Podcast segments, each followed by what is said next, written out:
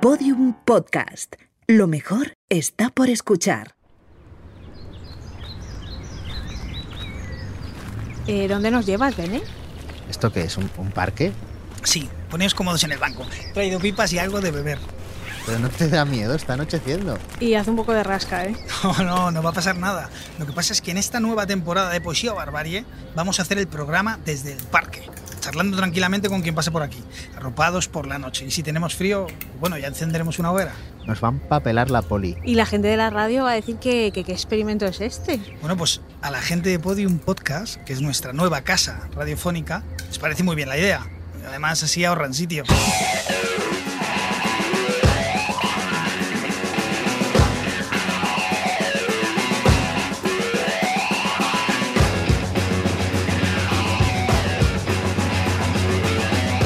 Poesía o Barbarie, un podcast del colectivo Más que Palabras, con Javier Benedicto, Sara Luque y Sergio C. Fanjul.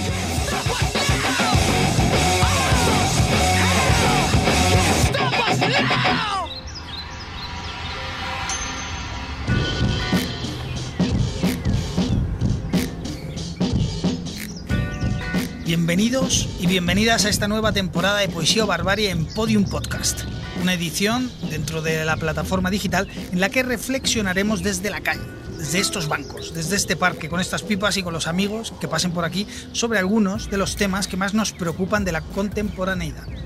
Nos lo vamos a tomar con calma y vamos a disfrutar.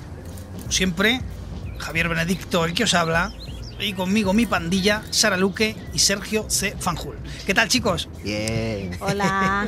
Oye, me está gustando esto de, de hacer el programa aprovechando el espacio público que todos discurrimos. Hombre, al aire libre. ¿eh? Mm, eh, Pero ¿de qué vamos a hablar? ¿De qué os apetece Bueno, que charlemos? Iremos tocando temas diferentes que son importantes en el mundo actual. Un mundo que cada vez cambia a más velocidad y que nos confunde cada vez más. Pero intentaremos hablar sin grandilocuencia, trayendo los temas a tierra o a este parque. Sergio, ¿de qué cosas vamos a hablar? Dale. Pues mira, hemos, hemos recogido todas esas conversaciones que solemos tener cuando paseamos, cuando tomamos cañas, todas las cosas que nos dan miedo, que nos inquietan y que vamos a tratar aquí. Por ejemplo, el paso del tiempo, el fin del mundo que ya está cerca, el consumismo desaforado, el espacio urbano, bueno, de todas estas cosas que lo haremos desde este parque. En efecto, y hoy vamos a hablar del espacio urbano, sobre la calle. Episodio 1. El aire de la calle. Atención a las superventajas. Uno, metro a dos manzanas. Dos, supercéntrico. Tres, colegios para que estudien los niños. Y cuatro, zonas verdes para que jueguen. Completísimo. No tenemos hijos. No tiene. Pues mejor. Este es mi barrio en el verano pasado, Carabanchel Alto. Habrás oído hablar de él porque es uno de los barrios más importantes de Europa. En el Parque del Horcado solo hay un banco para cinco viejos, pero como siempre hay uno meando porque están todos de la próstata, no tienen problemas de espacio.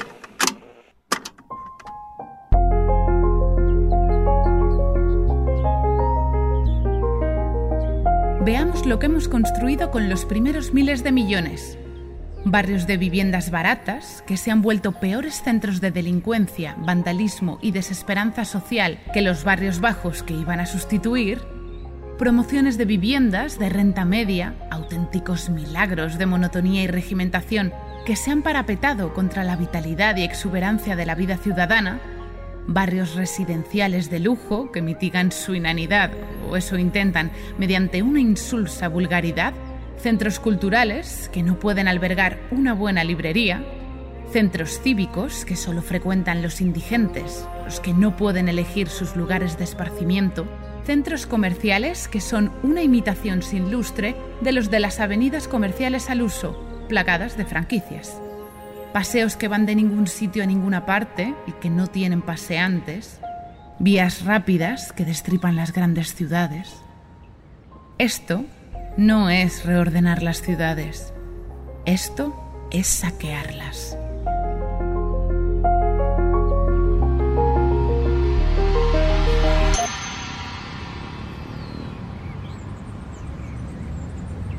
Bueno, vamos allá. ¿Qué os sugiere a vosotros la calle? ¿Qué relación tenéis con ella? ¿Sois callejeros? La calle, mm, la calle me hace pensar en, un par de cosas a mí. Eh, en mi adolescencia, por ejemplo, eh, un poco en la sensación de libertad, porque al final, cuando eres adolescente, quieres estar lejos de, tu familia y, es a la calle donde vas, ¿no? Y empiezas a hacer todas esas cosas que no puedes hacer eh, bajo la mirada de los adultos, como empezar a fumar o a beber, o por lo menos eso hacía yo, lo siento. Vaya juventud desperdiciada, Sara. Los jóvenes de hoy en día, los adolescentes de hoy en día Son más se, sanos. se portan muchísimo mejor, sí. Están a Red Bull. Es-. Eres una No sé- macarrilla no sé callejera, andas por ahí tirada. No, que va. Cuando se podía fumar en el, en el recreo.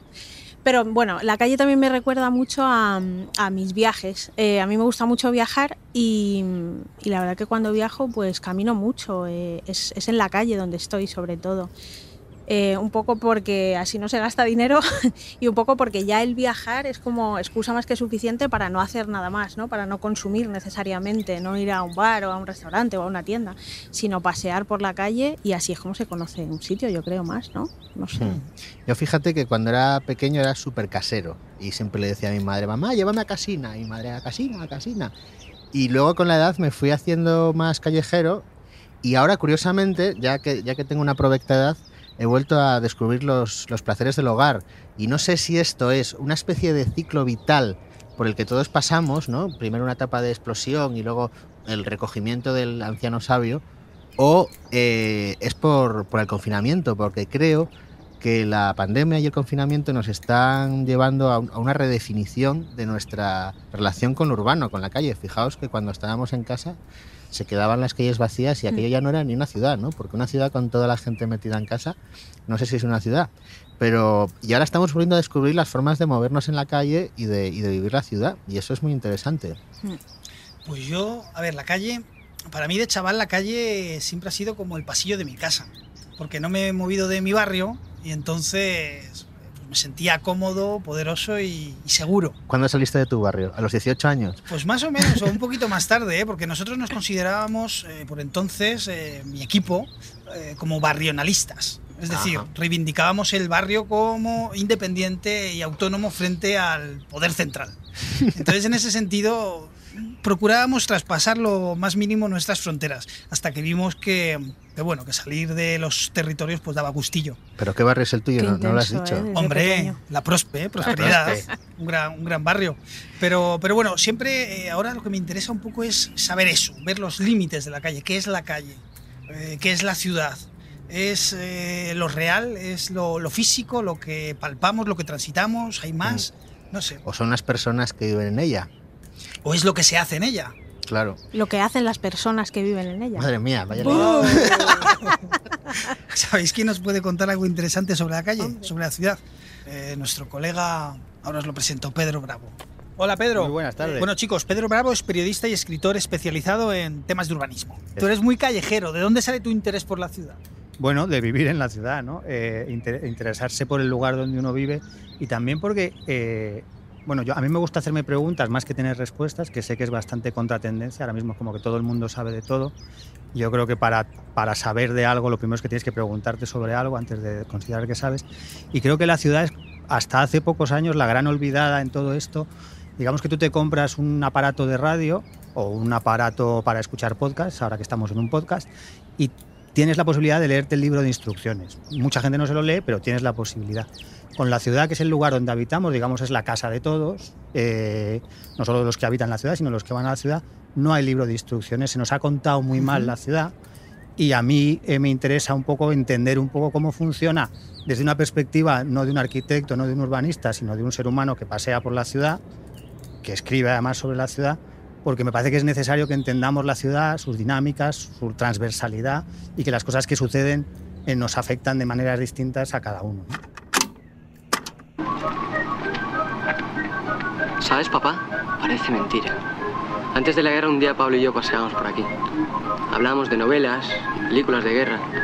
Y en un momento nos pusimos a imaginar una batalla. Ya sabes, aquí jugando. Los dos estábamos de acuerdo en que aquí nunca podía haber una guerra. Figúrate. ¿Qué ha pasado? Nada, he dicho que no gilipollas. ¿Por qué no has cruzado? Porque no quería. No pienso volver aquí. Esto es una mierda. ¿Dónde vas? Al barrio. ¿Te vienes? ¿Y cómo funciona? ¿Cómo has visto comportarse a la ciudad, por ejemplo, eh, así como en Telequia durante el confinamiento? Bueno, a mí, bueno, de mil maneras, ¿no? Eh, hay una que me gusta decir y que creo que escribí en algún artículo que hice para Somos Malasaña, eh, que es que la ciudad también es la ciudad digital, ¿no? Oh. Es decir, cómo los, los lugares, con esto lo que hemos vivido, es que la comunidad, al final una ciudad, en la definición latina, no es tanto el espacio, sino la comunidad que habita el espacio, ¿no? las relaciones que se crean y la historia que se crea a través de, esas relaciones en esa comunidad. ¿no? Eso, sobre todo al principio del confinamiento, cuando todo era maravilloso en el sentido que estábamos todos a una y no dándonos hostias, perdón, unos contra otros, eh, sí se generaba, había una ciudad digital, ¿no? Y yo creo que la hay. Eh, y luego, si queréis, entramos en un debate porque la pena en la ciudad digital es que no hay espacio público. En la ciudad física todavía hay espacio público. En la ciudad digital estamos todos en pequeños lugares que son privados, ¿no? con, con, nuestros datos siendo manejados por otras gentes, pero, pero sí hay conversaciones públicas ¿no? y hay eh, debates, iba a decir otro taco, eh, bofetadas públicas, etcétera, etcétera. Como hay también en la ciudad, hay discusiones públicas, pues la ciudad es un espacio de conflicto ¿no? y la ciudad digital lo es también. Pero la, ciudad digital, ¿qué sería? ¿Las redes sociales? Las redes sociales, bueno, sí, que ahora mismo las redes sociales es todo, ¿no? Pero toda esa conversación que mm. se daba, oye, los aplausos, el WhatsApp es una ciudad digital. Los aplausos son a las 8, ¿cómo nos enterábamos? Por la ciudad digital. Eh, antes eran los patios, cómo nos comunicábamos, ahora la ciudad ya no solo tiene esa capa, sigue teniendo la capa, tiene ahora la capa digital. En cuanto a la otra ciudad, la ciudad de siempre, ¿Cómo se ha comportado? Pues eh, raro, ¿no? Eh, se ha vaciado y sigue estando vacía en muchos aspectos. Yo ahora venía paseando por la Gran Vía hasta llegar a este parque y la Gran Vía se la nota vacía, todavía se la nota vacía. Falta mucha gente que estaba, que está de paso, que estaba de paso en la ciudad y que no está, o mucha gente que venía a ver la Gran Vía y ya no viene. Y eso se nota en muchos, en muchos aspectos. Y luego eso que decía Jane Jacobs de los ojos de la ciudad, que se genera cuando la gente está en esa vida cercana de la ciudad humana, de las tiendas, etcétera, etcétera. Obviamente si las tiendas están cerradas si no hay gente yendo a las oficinas en ese eh, uso mixto de la ciudad, que es comercial, de oficinas y de residencial, que es como deberían ser todos los barrios para ser sanos, o casi todos, eh, eso afecta mucho. Al final no hay gente en las calles y que no haya gente en las calles hace que las calles le repelan a uno de alguna manera, ¿no? y además las hace más inseguras, etcétera, etcétera. ¿no? Eso en el momento duro del confinamiento. Yo creo que eso sigue pasando y creo que va a seguir pasando, porque eh, bares cerrados si os fijáis, ahí ya echándole a ojo buen cubero un 20%, tiendas cerradas va a haber otro tanto, poco va a haber. Precisamente en uno de tus últimos artículos que me llamó mucho la atención, también hablabas de esos huecos que iban a aparecer de forma muy notoria ¿no? en, el centro de las ciudades, en Malasaña, por ejemplo, ¿no? que creo que era el caso que tú contabas. ¿Cómo llenamos esos huecos? ¿Qué ponemos ahí? Eh, sí, yo hablaba no solo de Malasaña, porque también va a pasar mucho mm. en los suburbios. ¿no? Eh, al final... Mm el teletrabajo en muchos casos se queda por muchos motivos y luego hay un espacio, unas zonas comerciales que se van a vaciar porque la gente va a cerrar, ya está cerrando sus negocios. ¿no? Eh, eso significa menos gente en las calles y significa espacio libre privado para hacer cosas. Eh, ahora que estamos además en un debate, yo creo que muy provocado por Securitas Direct, entre otros, sobre la ocupación, eh, posiblemente exagerado, pero que está calando y tal, lo estamos enfocando mal y desde esa cosa propietaria muy española, ¿no? Que, no es un accidente, sino que viene de la época de Franco, como eso vamos a hacer un país de propietarios, no de proletarios, de ese ministro de Vivienda, eh, que se está llevando mal. Ahora lo que tendríamos que estar pensando es precisamente cómo llenamos esos espacios vacíos y cómo, bajo mi punto de vista, lo ideal es una cosa que funciona en otros lugares, que es la cesión o las negociaciones tanto con, con, agentes sociales, es decir, asociaciones, etcétera, etcétera, que es justo lo que algunos ayuntamientos están negando en España, quitando sesiones que había dadas, o como cesiones baratas para hacer, si quieres, cosas eh, para emprendedores, startups o como lo quieras llamar, por meterlo en un lenguaje un poco más de, de los gobiernos. ¿no? Pero creo que es que va por ahí, es decir, si queremos, estamos en un agujero económico súper gordo que acaba de empezar, la caída todavía está por ver y va a ser muy largo.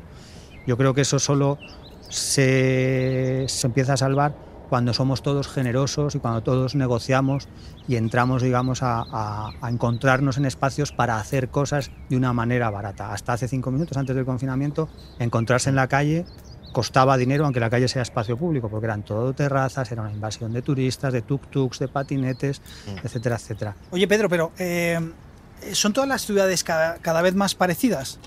Mm, sí Así es, ¿no? La respuesta O sea corta es sí. Pero ¿qué nos diferencia una ciudad de otra? Eh, ¿Qué importancia tiene la marca, el relato de una ciudad en el mercado global? Has, has dicho las dos palabras clave, que, que una cosa es la marca y otra cosa es el relato. ¿no? Eh, la marca es una cosa destinada a vender y a la que se le dan unos atributos que no necesariamente, aunque sería lo ideal, pertenecen, digamos, al producto que se vende. ¿no? Eh, el relato es una cosa construida en común a- en esa comunidad que es la ciudad y no solo en el presente, sino a través de eh, relatos previos históricos. ¿no? Es una narrativa, digamos, que nos arrastra. Entonces, a mí que no me parece mal hablar de relato de ciudad, porque creo que las ciudades tienen sus rasgos distintivos, pero creo que hay que hablar de relato y no de marca. Eh, si os fijáis y si pensáis en o sea, la marca ciudad, yo, yo he currado haciendo relatos de ciudad para ciudades y, y entonces he investigado. Entonces muchas marcas ciudad son intercambiables. O sea, Ujú. consultoras que te cobran un dineral por hacer la, la marca ciudad de, no voy a decir nombres, dices, vale, vamos a sustitu- sustituir el nombre de esta ciudad por cualquier otra de España o de, o de Estados Unidos. Y funciona. Pues, o sea, tenemos un hub de emprendedores, eh, movilidad activa, no sé qué. vale, Bueno, quieres tener, pero no lo tienes. Qué trabajo más curioso, ¿no? Eso de crear. Luego ese rato, ¿cómo, cómo se difunde? ¿A través de pues, turismo, de la oferta turística o de.? Se debería ser así, pero Mm. eh, la verdad es que no se suele hacer en función de relatos. se suele- El, el trabajo ese lo suelen hacer eh, consultoras Mm. que no están muy relacionadas con el asunto urbano, aunque hay una ya hay una digamos un, un, un sector empresarial que se dedica a ganar concursos para hacer marcas ciudad, ¿no? Eh, pero lo hacen siempre desde ese punto de vista como que es lo que lo que peta, ¿no? Eh, había un artículo muy gracioso hace muchos años en no sé qué medio americano que decía, joder, si es que al final lees las marcas o te fijas en los vídeos de marca ciudad de Houston, de Portland, que son ciudades completamente distintas. Houston es una de las capitales del coche y Portland es como Portlandia, Hippielandia en Estados Unidos, donde ahora están las manifestaciones anti-Trump y tal. Y los atributos eran prácticamente los mismos. Obviamente Houston nos había copiado a Portland. No, aquí vamos en bici y somos emprendedores. En Houston sacáis petróleo en, en- en las grandes autopistas. que, que si es eso, cuenta eso, pero cuéntalo diciendo cómo eso ha desarrollado económicamente la región, etcétera, etcétera, ¿no?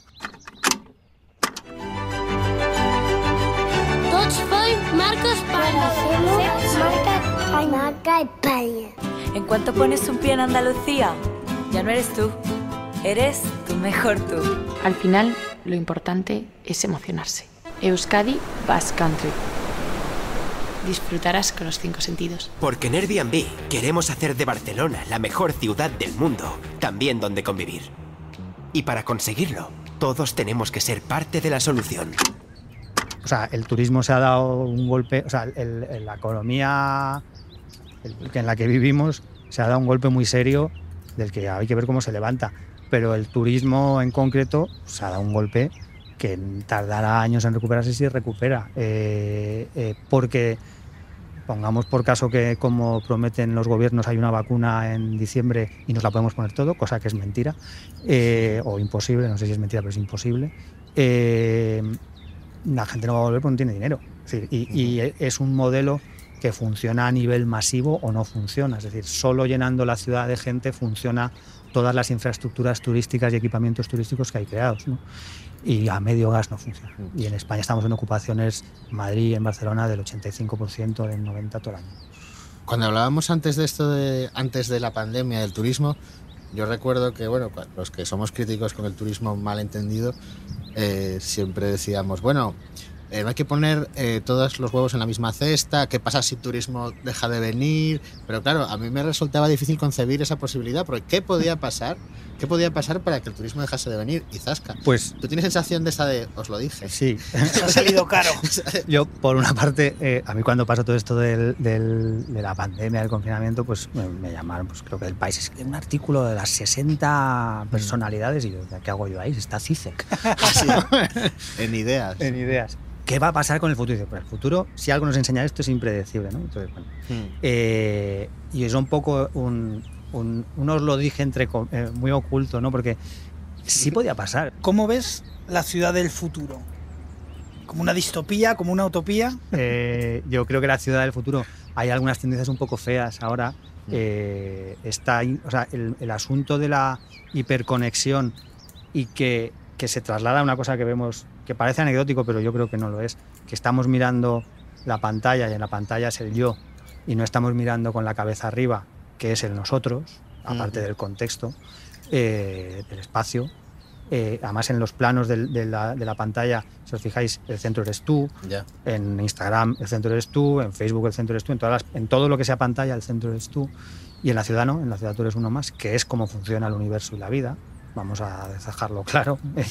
Eh, entonces, yo soy pesimista porque tendemos hacia una desconexión no solo con los demás, sino con el entorno, que nos hace ese sentimiento de comunidad que está evidentemente claro que ya no existe, no existe de esta manera y va a peor, ¿no? Es decir, este, pues ahora en el confinamiento, eh, pues al final el que no compraba en Amazon a comprar en Amazon. Mm. El que nos- entonces, yo creo que esa desconexión es poco urbana. Es decir, el- si la ciudad y luego la, la- la forma en que estamos viviendo ahora post-confinamiento o pre-confinamiento en Madrid nunca se sabe, eh, porque siempre nos podemos volver a confinar y esto puede pasar, no importa cuándo oigas esto, Eh, pero esta forma de miedo y de desconfianza es muy poco urbana. El- la, la ciudad es un lugar de encuentros espontáneos y ahora no los hay. Primero porque faltan algunos espacios que son claves para eso, como los bares, etcétera, etcétera, pero también porque estamos con una desconfianza que es muy poco urbana y que es muy negativa para eso que es la comunidad, que es la ciudad. Al final, las ciudades nacen por ser lugares sobre todo de comercio y punto de encuentro, pero, pero bueno, son lugares de intercambio de ideas, de, de eclosión de cosas, que ahora tiene mala pinta. Hay una cosa que, que yo creo que está bien comentar así al final, que he leído en un artículo tuyo también, donde comentabas que la mejor forma de hacer una ciudad eh, es hacerla al gusto de sus ciudadanos, ¿no? Que estén a gusto y eso ya traerá todo lo demás que pueden desear, bueno, pues nuestros gobernantes. Esto es un- una frase que dijo un alcalde francés, eh, Sí, de- de- Burdeos, de Burdeos, sí. me parece, que luego fue, fue ministro, no, fue primer ministro en, Francia, y no me acuerdo el nombre, pero una memoria terrorífica, que Alain Juppé. Ale- eh, puede ser, no me acuerdo, que le preguntaban sobre cómo hacer una buena ciudad para el turismo, y digo, bueno, haz una buena ciudad para los ciudadanos y lo demás vendrá. Yo además creo que la ciudad no, no se hace, o sea, no la haces, ¿no? O no la haces desde la administración. La administración se dedica, digamos, a, canalizar, debería dedicarse a administrar, de hecho, no a mandar. La ciudad evoluciona sola, es, además es muy difícil. Y yo he escrito sobre el modelo de ciudad y ahora me, contradigo, pero eso de los modelos de ciudad son cosas demasiado fijas para una cosa que en el fondo es un ecosistema que como todo en la vida, eh, y si estamos acabando, voy a acabar muy en alto, eh, funciona a partir del desorden. Es decir, si nos demuestra algo esto, es que todo lo que teníamos previsto no vale para nada y que todo sucede como al universo le da la gana, que es en un completo caos y regido por casualidades. Y la ciudad también. Pues has acabado muy arriba. Pedro, venga, nos vemos en otra. Muchas gracias. Venga. Gracias. Chao.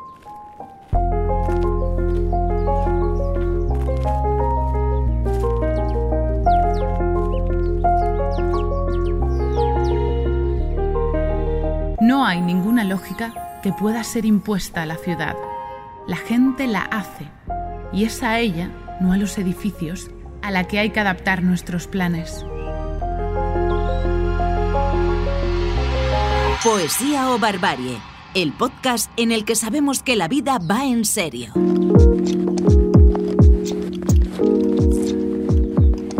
Qué majo Pedro Bravo. Sabe de ciudades, pero sabe de verdad. Sabe de verdad, el tío listísimo lo tiene súper bien metido en la cabeza. Es que el buen urbanismo empieza por un buen urbanismo mental.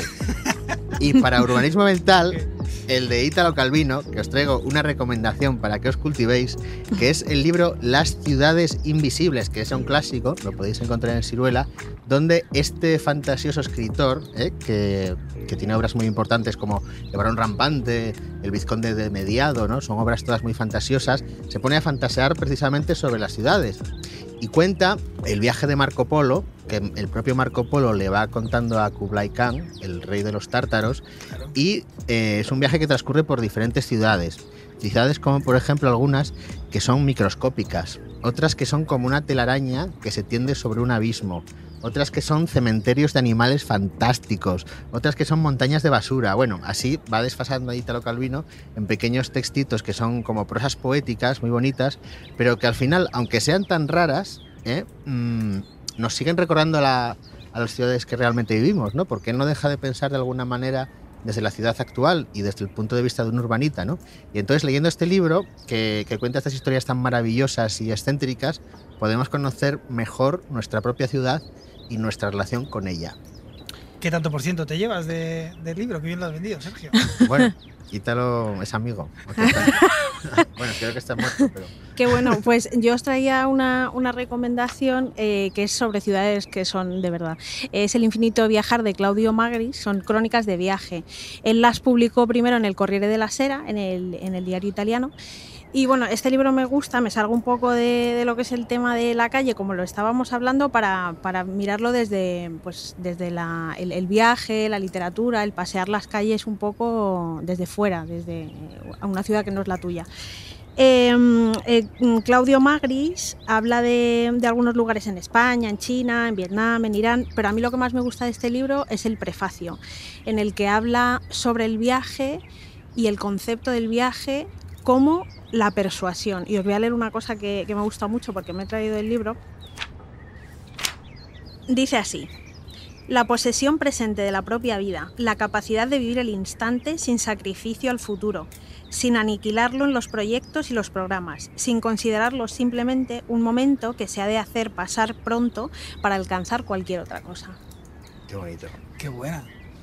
Pues. Precioso. Oye, entonces el prefacio es la parte mejor del libro, no tenemos que leer el resto. Mm, No hace falta.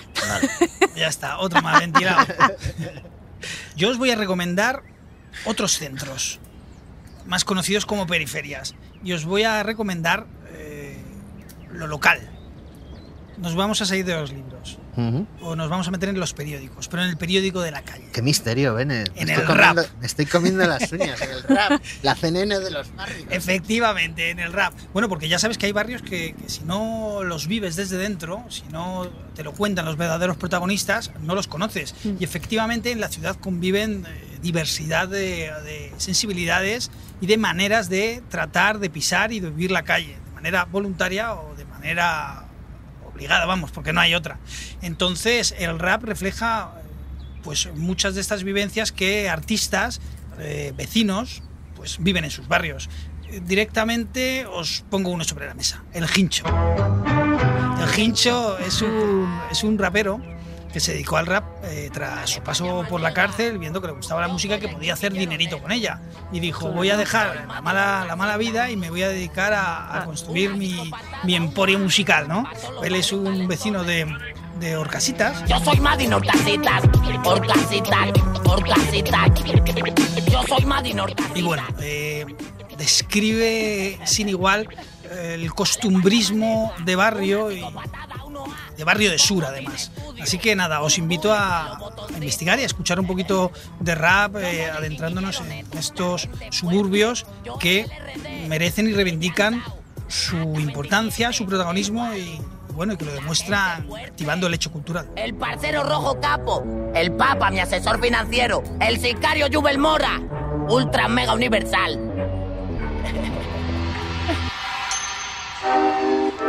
Gente que sabe cosas.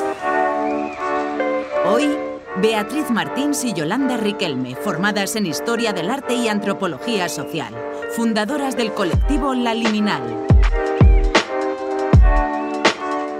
La Liminal es un proyecto de mediación cultural que trabaja con el espacio urbano, principalmente utilizando el recorrido como herramienta para pensar en colectivos sobre los relatos que nos cuenta la ciudad y sobre todo preguntarnos por los que no están para buscarlos.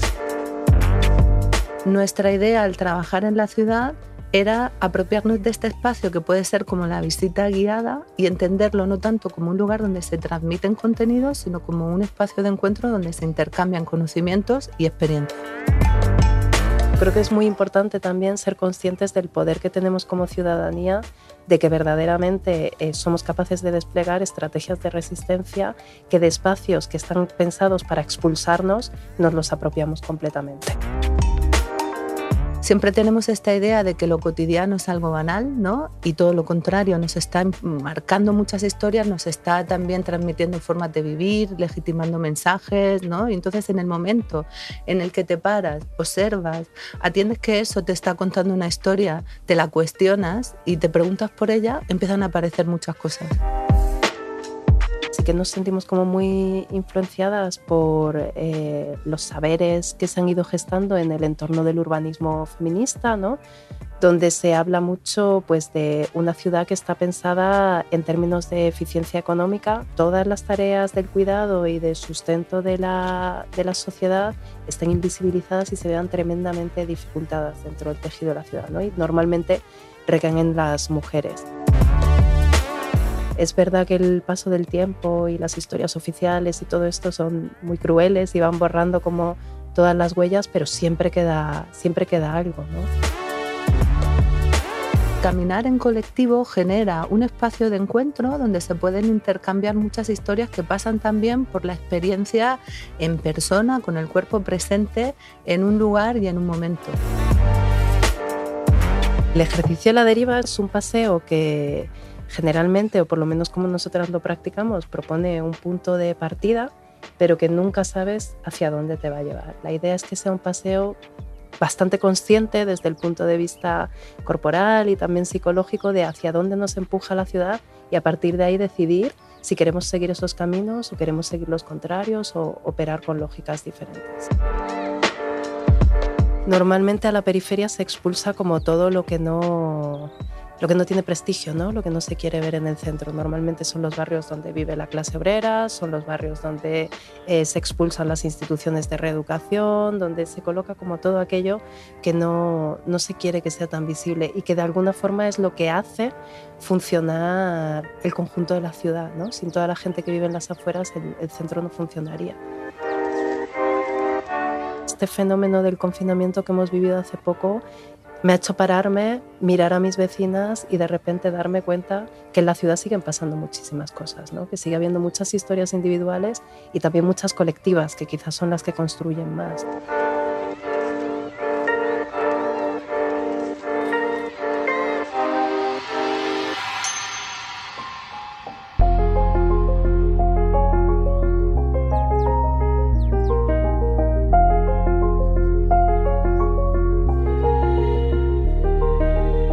Disfruta sentándose en un banco o mirando por la ventana para contemplar una calle vacía.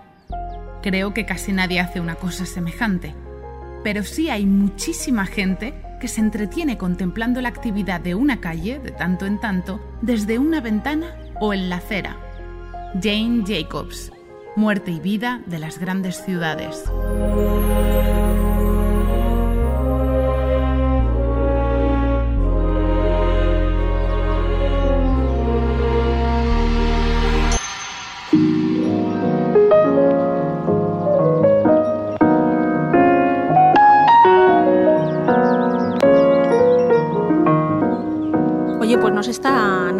Aquí en la calle, ¿no? En el parque. Es verdad que hay que usarla más la calle. Es que la calle sirve para todo, hasta para estudio de radio. Y encima te encuentras a colegis.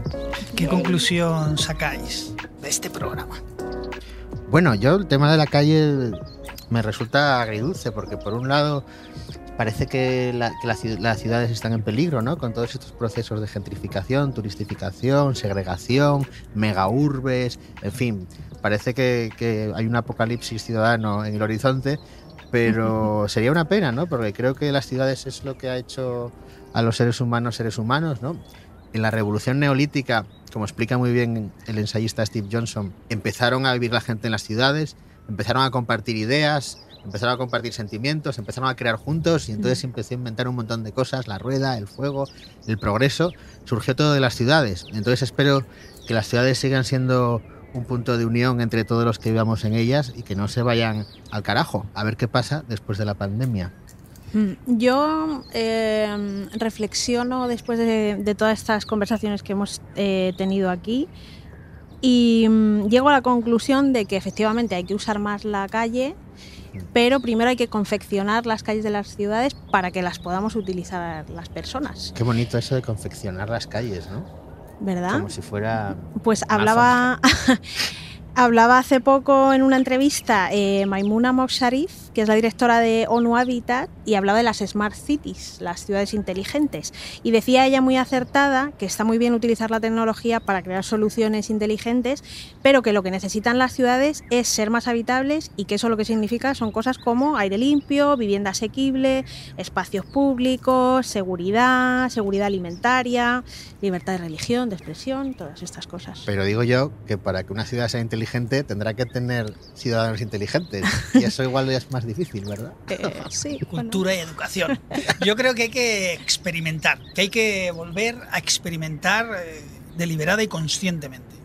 Y creo que pasa también la ciudad por la reprogramación de espacios. Es decir, hmm. eh, darle la vuelta al espacio asumido, al uso asumido que se tiene de un espacio y probar nuevas cosas, innovar. Yo recuerdo también cómo en los finales de los 90, los 2000, eh, estaba todo el territorio estatal tomado por ocupaciones. Ocupaciones de, espacios, de solares, de antiguas fábricas, de edificios grandes, en los que se reivindicaba espacios para construir en colectivo. La gente tomaba edificios vacíos que estaban, eh, eh, que estaban efectivamente vaciados durante muchos años y mm. los llenaban de vida, de proyectos, de eventos culturales, de mesas de diálogo, debate y que además interactuaban con el barrio y se nutrían de él para, bueno, construir otras realidades. Eh, a mí eso es lo que me gusta de la ciudad y lo que creo que, deberíamos reivindicar. Mm, nuevas maneras, nuevos usos y riesgo. Vamos, te parecerá que no hay ciudadanos y ciudadanas inteligentes. Bene es uno de ellos. Bene es el ciudadano este más parque, inteligente. Este parque está llenísimo de inteligencia. Bueno, entonces, ¿os parece bien que sigamos haciendo nuestra nueva temporada en la calle, tanto física como metafóricamente? Yo encantada. 100%, de acuerdo. Perfecto, bueno, pues entonces hasta la próxima edición de Poesía o Barbarie Podcast, en esta nueva temporada en Podium, donde reflexionamos sobre las claves de la contemporaneidad comiendo pipas. ¿Qué trataremos la semana que viene? Pues en nuestro próximo episodio trataremos el tema del éxito, cómo la sociedad nos agobia, cómo nos obliga, cómo nos exige que lo petemos. Y al final, ¿para qué sirve el éxito si la gente exitosa se deprime? Qué temón. Bueno, muy bien. Hasta el próximo programa. Tal y como lo pintas, seguro que es todo un éxito.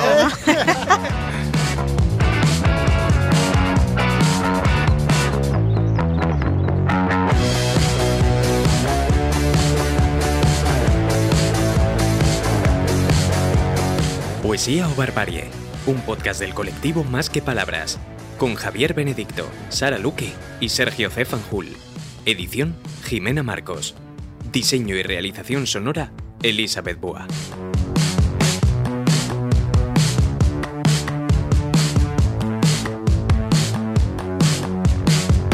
Todos los episodios y contenidos adicionales en podiumpodcast.com.